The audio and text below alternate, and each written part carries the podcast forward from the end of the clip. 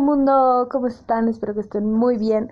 Yo feliz de estar otra vez aquí y hoy vamos a hablar sobre cerrar ciclos. Ok, he hablado muchísimo sobre esto en otros episodios. Ya han pasado muchos episodios, es más. y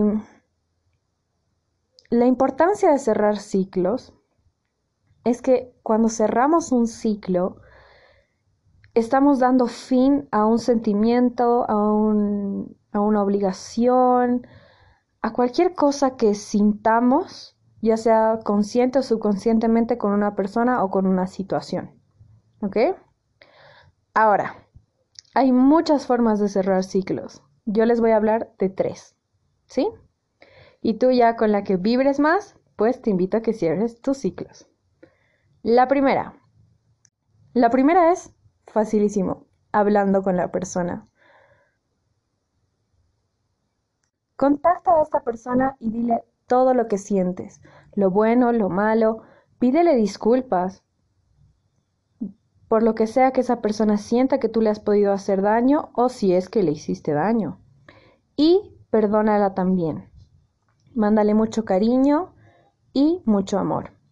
Ok, cuando contactan con una persona, ya sea por mensaje, por correo, por llamada o que directamente la citan para hablar, para cerrar un ciclo, déjenme decirles que si lo hacen de corazón, no importa si esta persona te rechaza, no te acepta la disculpa o cualquier cosa, no pasa nada.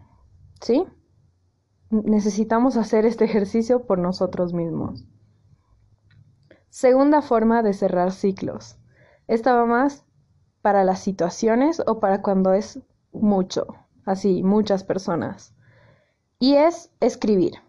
Lo que podemos hacer es escribir una carta, por ejemplo, para cerrar ciclos con exparejas. Puedes escribir una carta pidiéndole disculpas o perdonando la situación o cerrando cualquier ciclo abierto que puedas tener tú y esta persona.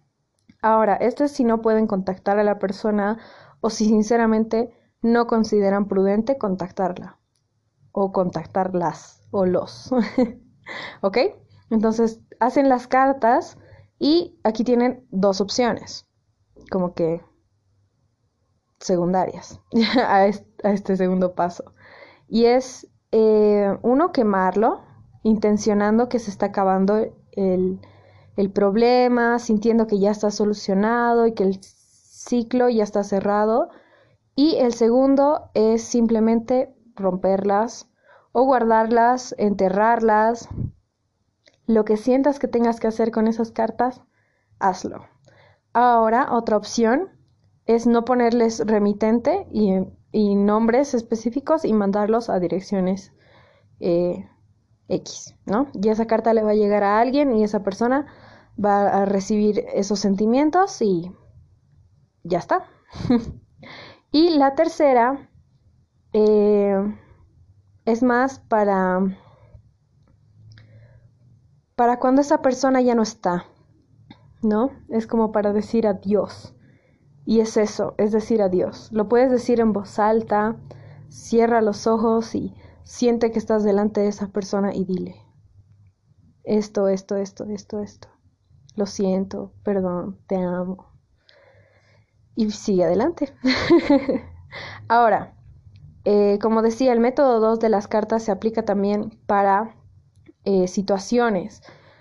¿Qué pasa cuando estamos con una situación? Ya puede ser una situación de deudas, ya sea una preocupación, ya sea más que algo que tenga que ver con otro ser humano, con otra persona, es más con una situación. Lo que vamos a hacer es escribir una carta igual de nosotros a nosotros mismos, ¿no? Como, ¿sabes qué? Eh, en mi caso, ¿no? Naomi, yo sé que tú y yo hemos aprendido de esta situación, eh, esto estuvo bien, esto estuvo mal, hemos aprendido esto, esto, esto, qué cosa no vamos a volver a hacer de esta situación, todo esto, todo este ejercicio y sellamos la carta como que es un aprendizaje y que ya se acabó. Y tenemos que dar todas estas situaciones por cerradas. Cualquier método que decidas usar, hazlo de corazón y deja que fluya. Déjalo, olvídate. que le salgan flores. Esa es la reflexión, el aporte de hoy. Te mando mucho amor, mucho cariño y que tengas un lindo día. Hasta la próxima.